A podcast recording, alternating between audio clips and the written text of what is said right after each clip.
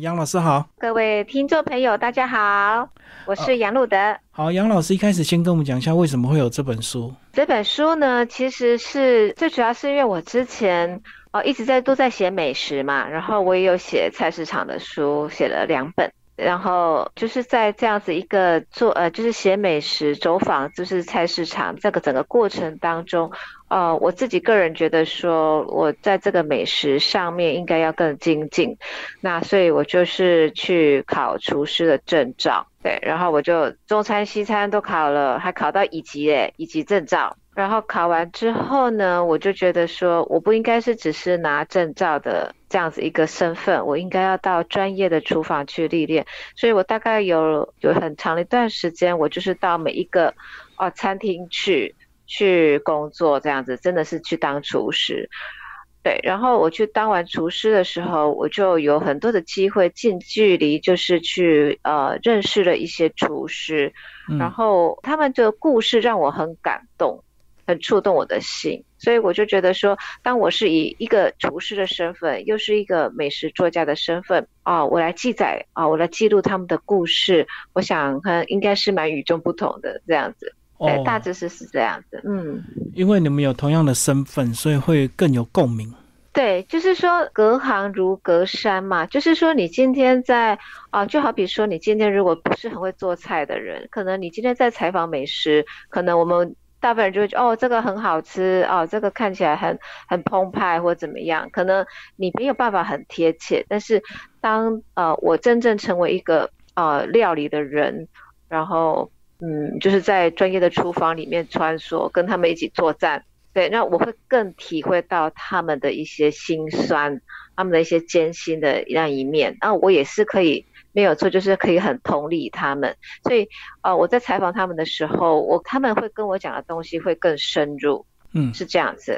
老师，你要不要先讲一下你在厨房的那些经验？就在厨房，其实有时候要拼速度，他真的没有办法像你用美食品味家那种身份优雅的慢慢做。一开始你会不会不习惯？哦，真的很不习惯，因为之前我也是像很多人一样，就是我就是在写这种布洛克出身的，对，然后这写就是在家里都是很优雅，还可以再倒个什么咖啡，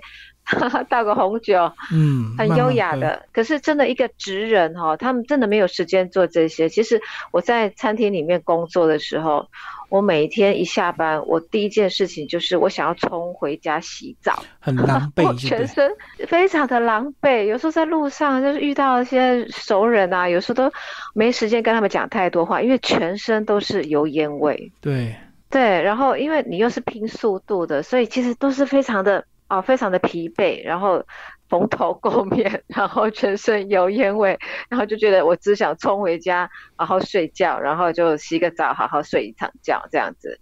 对，然后就是你需要极度的放松，因为在厨房里面工作，就是真的是像战场一样，都是在拼速度的。对，尤其是你所出的餐，你又必须要跟其他人搭配一起出来的时候，对，因为有时候我们客人就是点的餐是很多样的，那我们今天可能。每一个厨师所站的位置都不太一样。那今天对我们要出餐的时候，我们要让客人吃到都是最热的，刚刚做出来的。但是每一样菜做的时间是不一样，有的做五分钟，有的要做到十分钟，有的只要做两分钟。嗯，所以我们就要等时间，然后就是时间到，我们就赶快在那个最短的时间之内。就大家还是要互相协调，这个速度就对，要一致。对，就是要一致，所以你就是要很确定，就是你一定要在这几分之几分钟之内把这个餐全部就是出出来这样子，然后跟大家一起出去这样子。对啊，而且厨房很吵，又没有空调，所以你们声音是不是都要很大声，吼来吼去的？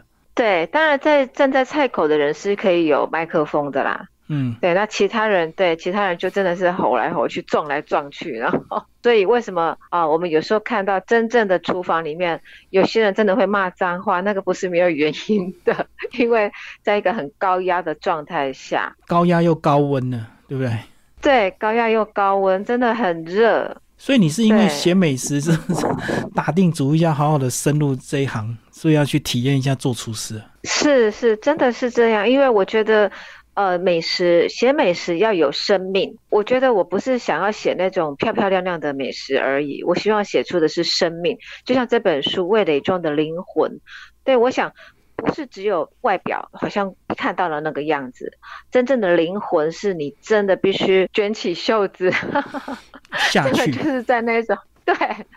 这就是给他，就什么东西都给他，真的是给他做过，你才会。就是你所绽放出来的那个生命，那个历练，才是我觉得才是真正可贵的。对啊，那像你之前写的是一些台湾菜市场的这个特色料理，那个在家优雅的煮跟在厨房煮是不一样的。啊，没有错。其实菜市场也是有分哦，因为其实有大多数的人其实都喜欢去超商买，因为比较干净嘛，然后对又吹冷气，所以菜市场已经是属于就是说，哦，它就是深入当地的特色文化。嗯，哦，那有一些小农也是真的就是从他们的他们的农场就直接带过来的。对对。对，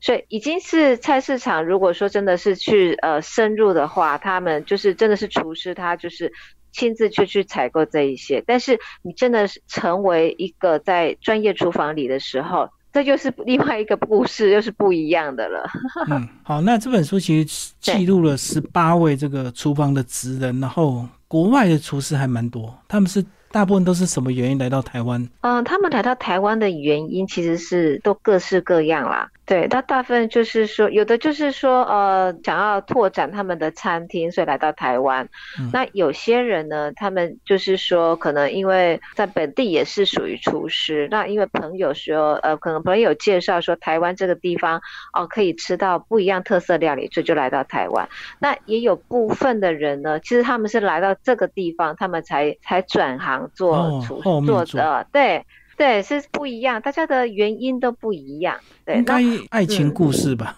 爱情故事吗？当然呢，也有很多，就是说来到台湾之后，然后就是娶了这边貌美的 我们的台湾姑娘，然后就定居，然后就做厨师，用他家乡的料理这样。对，没有错，因为有时候他们很想要吃，就是他们呃，就是自己国家的一些菜色，但是台湾这个地方基本上是没有办法做出。跟他们那个地方一样的味道，对，是这样子。就好比其中有一篇是香肠腌肉的总和，对，那里面他们就是其实这个这个老外他他叫做科瑞，然后他本身并不是属于从事这一行的，对，他是台他来台湾还是教英文的，是英文老师，然后还在台湾读那个 IMBA。哦，所以他纯粹是怀念自己的家乡，就自己动手做。对，因为他没有吃，他一直没有吃到他自己家乡的那个香肠跟那个培根，所以他就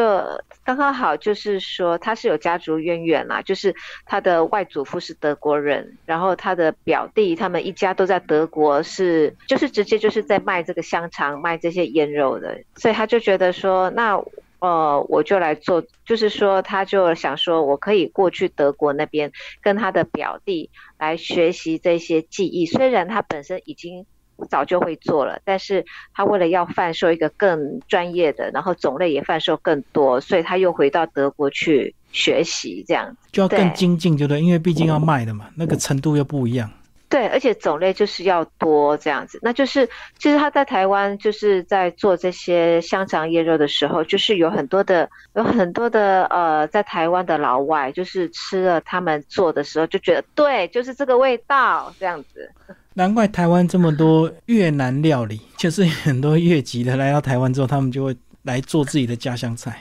是是，去了越南呐，哈泰式的啦，哦各式各样，其实都还蛮多，因为他们本身所做出来的味道真的是比较道地。对，我们只能够模仿那个外形，对不对？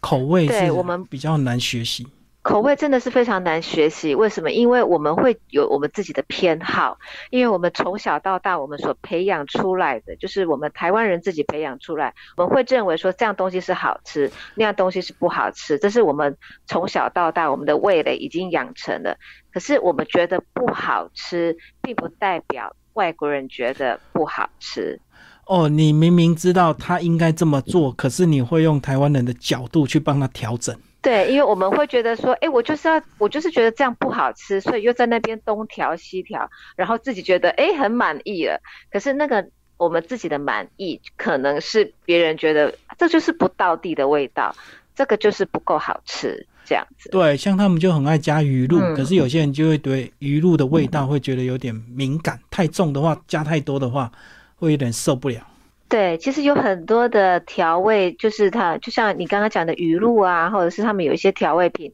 其实我们台湾人其实也吃不习惯。对，但是他们那边就是觉得很好吃，很好吃这样子。就像日本人，他们很喜欢吃纳豆，可是我们这边就有些人就不喜欢、不习惯那样子的一个东西，一个食材，黏黏的，那味道很重。对。对，呃，我记得有一个美国很有名的厨师，就是刚刚过世，有一个叫做安东尼·波登，就前几年过世。他就说那个纳豆，他就觉得吃起来好像鼻涕。我知道，我知道，所以很多人都吃什么台湾猪血糕，就觉得很可怕，就对。对，也有很多人觉得臭豆腐很臭啊。对，就是这样子，就不一样，是的。所以这十八位都是你自己实际去接触的，对不对？那可能通过人家介绍，或者是刚好你职场上遇到的这些。厨师是是是是没错，而且其实我在挑这十八位，其实我我是希望是挑有特色的，因为这本书我不希望说写起来大家的故事都千篇一律嘛，对不对？所以我我希望挑的是有特色的，不是说我们好像。好像因为台其实台湾的餐厅非常的多，那其实做这种料理的人也非常的多。我懂。但是我想就是说，对他们的背景可能会不太一样。那我觉得这样读起来，我们会觉得它比较有特色。这样子。如果写台菜的故事，可能大家的有些故事的出发点会差不多。那如果是写外国料理，哇，那个就天南地北，相差非常远。对，的确是这样子。所以我这一次在挑选的过程当中，就是，呃，如果你们有我书里面的目录的话，就是我有采访海上的大厨，就是那种货柜，啊，台湾上市上柜的货柜，货柜上的厨师，大厨，嗯，是，对，然后也有犹太人啊，啊，现在我们常常在说的，呃，斯拉夫民族他们的的料理。嗯，对，然后或者是对，或者是玻利维亚的啦、萨尔瓦多的啦、西班牙的啦，这些都很多，我都有把它放在里面。那挑个印象深刻的帮我们介绍。印象深刻的哈，其实每一个的都是印象非常的深刻。嗯，对，然后对，所以我刚刚好，我上周六是有一个新书发表会，然后对我在那当中我就有介绍了好几位，都是非常。真的都是很有故事性的，就还包含就是说有那个大家可能比较呃，就是在台中有一间余力，嗯，余力的就是书房，它是书房，它也是餐厅，对。那它这就是说，除了供应餐以外，那么它还有做很多的社会工作，就包括就是几年前的整个呃郑信哲的哦这样一个。就是援助死囚的这个一个行动，他们都哈对正式参与当中这样子，对，所以我我想这个这本书其实里面东西都是还蛮有特色。那另外我觉得还呃觉得说可能大家就是比较少接触的，就是我有采访一个是他们是到土耳其跟叙利亚的边境那个地方的一个城市教书教书，他们本身呃就是说呃先生老田。他是博士，他是心理学的博士，然后太太就是说 Annie，他是特教的硕士，所以他们其实是到那里去教书，但是因为在那个地方教书，所以呢就遇到了很多那时候从叙利亚那个地方逃到土耳其的难民。嗯嗯。对，然后就因为援助他们嘛，然后就后来他们也开始就是想说，因为援助他们需要大量的经费，嗯，所以他们就开始就是卖橄榄油，然后卖完橄榄油之后，他们就后来就又变成自己开餐厅，那所做的这一些全部就是要 support 支撑他们要做这样子一个叙利亚难民的工作，嗯嗯。这个故事我是觉得还蛮有特色。然后那时候他就是，哦，我采访那个 Annie 的时候，他就是告诉我说，他们住在那个地方，就是边境，每天都会听到那个爆炸的声音，这样子。对，然后他们就是常常都可以看到在路上有很多瘸腿的、断脚的。对，然后他们为什么会做这样的援助的工作？最主要就是说，其实他们有一些这样的叙利亚的难民是整个村都是灭村的，然后他们灭村了以后，他们。呃，就是逃到了土耳其的边境，然后他们在那个地方是居无定所的，而且他们常常就是一个妈妈要带好几个孩子，对，所以有时候因为小孩子都还很小，所以他们没有办法去援助，啊，就是去外面赚钱，就是只能只能等孩子睡着了，那这个妈妈才能去工作赚钱。那等孩子睡着了之后，能够去工作赚钱的的这个行业。那大家可想而知，可能就是用身体去换来的，特别对，嗯，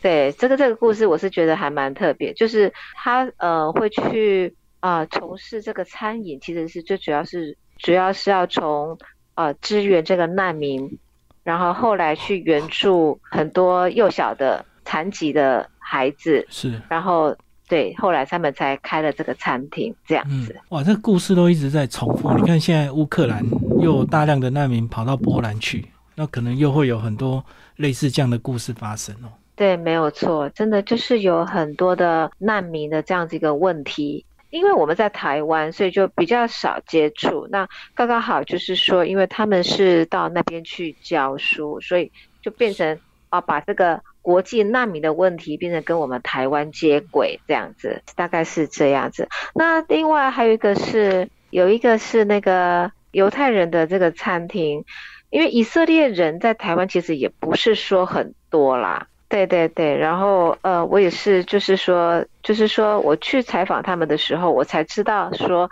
我看到有一个看起来就是我们华人，然后跟我们一起说。台语的，好像看起来是架杠台湾郎，然后后来我才知道说他也是以色列人，然后我才知道说，哦，原来就是在宋朝的时候，有一批犹太人就是从丝路那边迁徙到了中国，在那里做生意，然后呢，他们呢因为饮食装扮都很像回教回疆那边的人，所以他们当地的人就把他们取作蓝帽回回。叫做开封以色列人，结果啊，我们台湾就是有这么一个血脉，就是在国民政府撤退的时候，他们就来到台湾，然后就哎，因为这样子也是知道了一些历史的典故，这样子，然后对他，然后他们后来他就是有回归以色列，然后嗯，就是一直在从事这个就是台湾跟以色列贸易的问题的一些交流，这样不管是教育或是经济。对，然后他们他就是跟呃这位犹太人在开这个犹就是以色列的餐厅的时候，他们他就是他们的顾问这样，然后就在当中就是对也也帮忙介绍推广这个以色列的料理。所以他后来是迁徙到台湾，又回归到以色列，对，有这样一段故事。他对他回归到耶路撒冷以色列，对，但是因为他的身份比较特殊，所以他他算是台湾唯一的开封以色列人。嗯，所以就是说，对于台湾跟以色列的这个贸易往来是算是说，因为他两边都很熟嘛，他在台湾长大的，他就是跟我们一样，就是说台语，然后对，然后就是一样吃我们这边的米饭长大的。可是就是因为那个几百年前的那个血脉。